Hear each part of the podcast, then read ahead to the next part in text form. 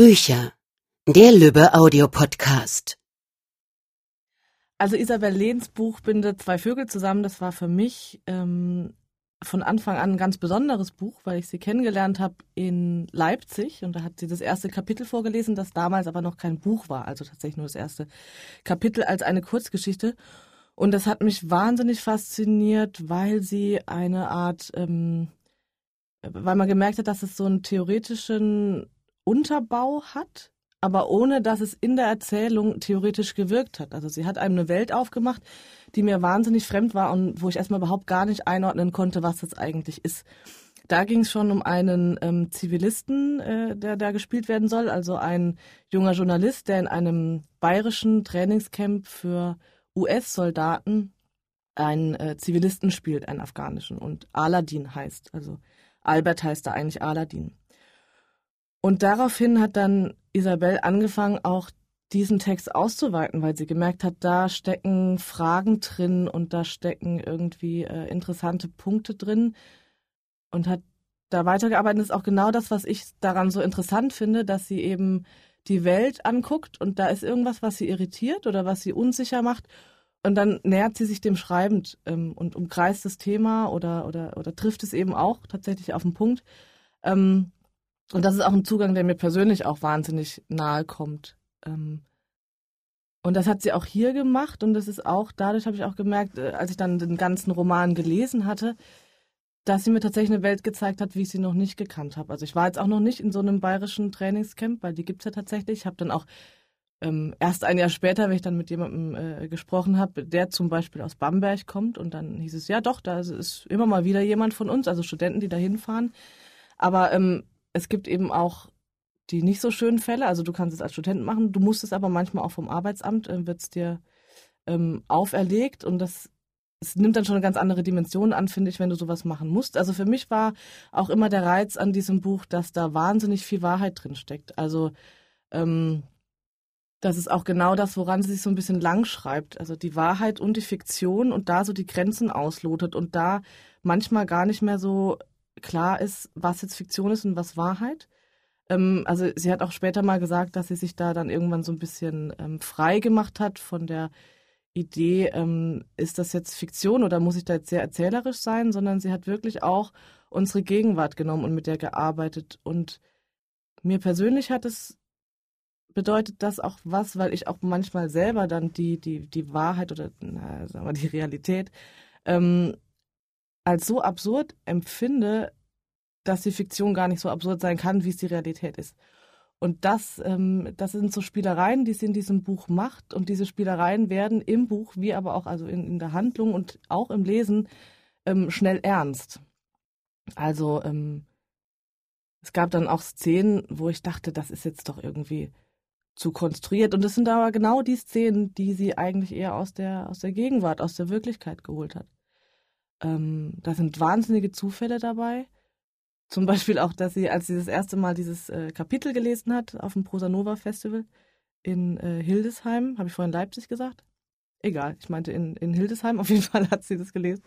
Und, ähm, und dann kam nachher jemand auf sie zu und äh, sagte, dass es so eine ähnliche Konstellation schon in einem Buch gibt.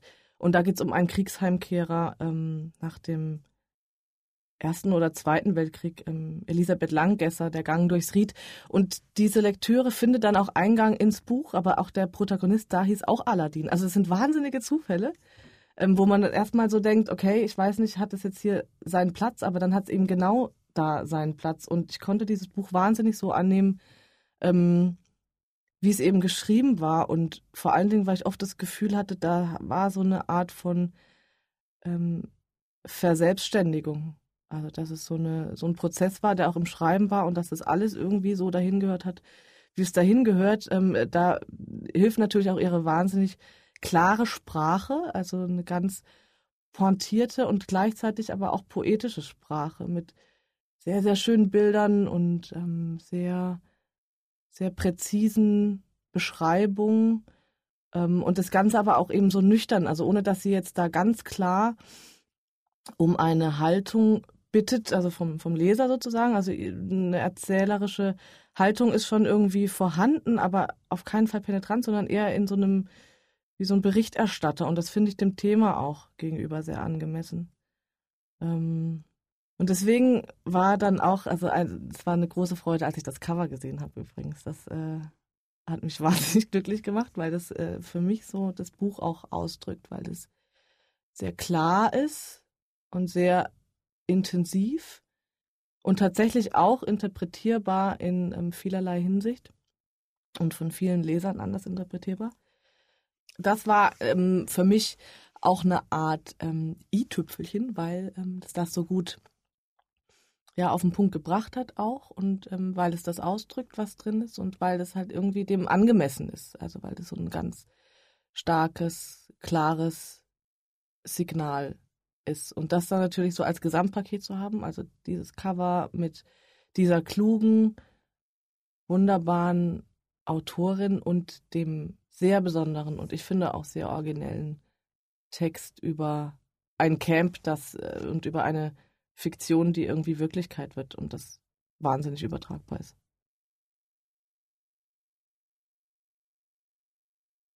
Der Lauf einer Waffe ist auf meinen Kopf gerichtet.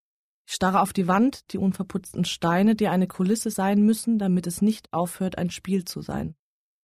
In meinem Rücken liegt Faruk. Ich will den Kopf drehen, ich erwarte den Schuss Platzpatronen, einen Knall, wenn das Trommelfell platzt. Die Soldaten brüllen, die Stimme des Supervisors, ich bilde mir ein, Faruk keuchen zu hören. Don't move, es ist mein eigener Atem. Der Moment, auf den wir uns gefasst machen sollten, der Augenblick, in dem es zu kippen beginnt und man vergisst, dass man bloß eine Rolle verkörpert, dass es ein anderer ist, der dort am Boden liegt, ein Knie in den Rücken gedrückt, eine Kapuze über den Kopf gezogen, dass man nicht selbst in den Lauf einer Waffe blickt. Jeden Morgen öffne ich die Tür des Cafés. Sie ist nicht abgeschlossen, es gibt keine Schlösser an den Türen unserer Häuser, die wie leere Kartons entlang der Dorfstraße stehen. Im Gastraum ist es dunkel und stickig. Es riecht nach Mäusekot und ich höre das Rascheln der Tiere unter den Dielen, dem unebenen Boden, der seit Jahren ein Provisorium ist.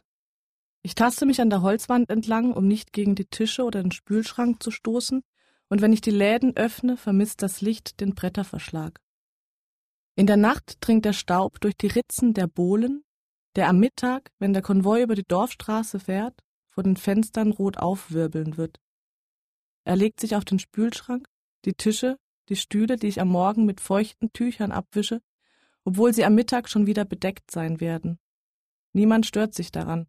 Faruk war mein einziger Gast, aber es hilft, in Bewegung zu bleiben. Das Lager der Soldaten liegt auf einem Hügel. Von der Terrasse aus kann ich es sehen, wenn es früh am Morgen in Bewegung gerät und die Humvees zwischen den Zelten umherfahren.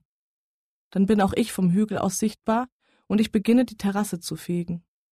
Unser Dorf muss belebt aussehen, so lautet die erste Regel des Spiels, in dem wir Figuren sind und zu tanzen beginnen, sobald jemand einen Blick auf uns wirft. Der Supervisor läuft durch die Straßen. Dorfleben, ruft er und rudert mit den Armen. Dorfleben und eine Welle breitet sich aus, die wir weitertragen durch die Straßen in die Häuser hinein, wo ihr Echo lustlos verhallt.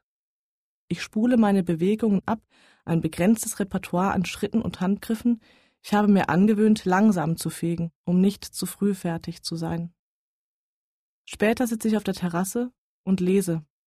Das Leder des Sessels erwärmt sich in der Sonne, es ist schuppig wie die Haut einer Echse, und der Supervisor stört sich nicht an meinen Büchern, solange er mich oft genug fegen und durch den Ort laufen sieht. Nur den Frauen ist das Lesen verboten. Sie haben es nie gelernt an diesem Ort und auch das Café betreten sie nicht.